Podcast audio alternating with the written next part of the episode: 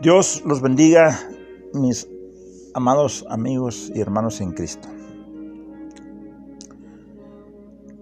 La cristiandad vive tiempos difíciles. ¿Y por qué no? La humanidad. Estamos viviendo bíblicamente los últimos tiempos. Bíblicamente se está anunciando la venida del Señor o segunda venida del Señor. Tú dirás, ¿por qué? ¿De dónde sacamos esto? Una parte que está en la Biblia, lo sacamos por lo que está sucediendo. Dice la palabra de Dios a Jesús, hablándole a la gente en ese momento. Él les decía, como fue en los días de Noé, así también será en los días del Hijo del Hombre. Comían, bebían, se casaban, se daban en casamiento, hasta el día en que entró Noé en la arca, vino el diluvio y lo destruyó a todos. Asimismo, como sucedió en los días de Lot, comían y bebían, compraban, vendían, plantaban, edificaban. Mas el día que salió Lot de Sodoma, llovió del cielo fuego y azufre y lo destruyó a todos. Lo mismo será en el día en que el Hijo del Hombre se manifieste. Eh, está hablando de los tiempos antiguos, como la gente hacía lo que se le venía en gana, lo que se le ocurría, y estaba olvidada de Dios. Es eh, a grosso modo lo que te quiere decir. Una vida desenfrenada. Para eso estaban, para vivir.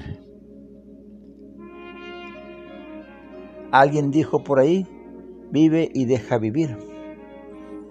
Eh, puede tener algo de razón, sí. Sin embargo, también puede tener una realidad fatal. Eh, la Biblia nos habla a que debemos nosotros de renunciar a esa vida pecaminosa. Debemos nosotros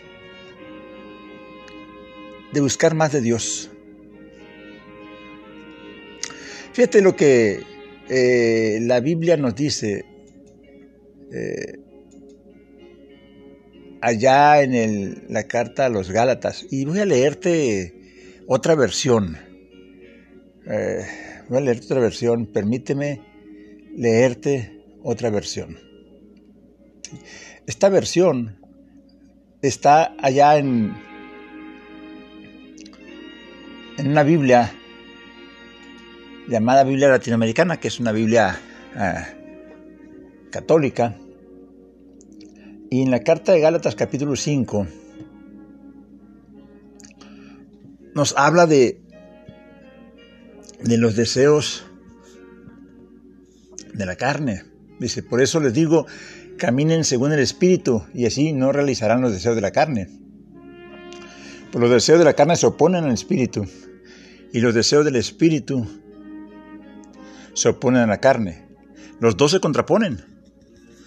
De suerte que ustedes no pueden obrar como quisieran, pero si se dejan guiar por el Espíritu ya no están sometidos a la ley.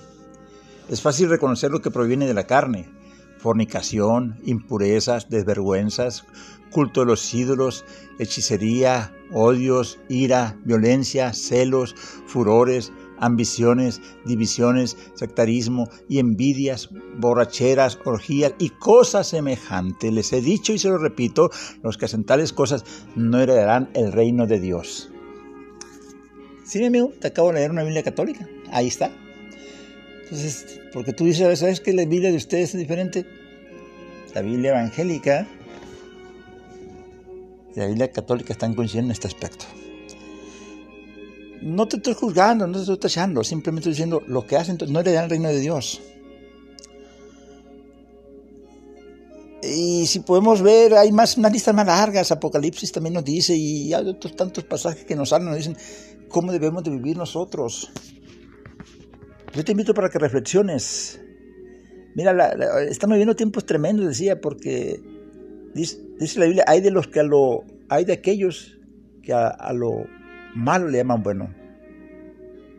Veamos lo que están haciendo nuestros gobiernos ahorita, todo el mundo,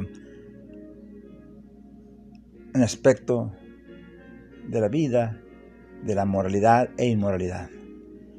Dios te bendiga, Dios te guarde. Nos seguimos viendo.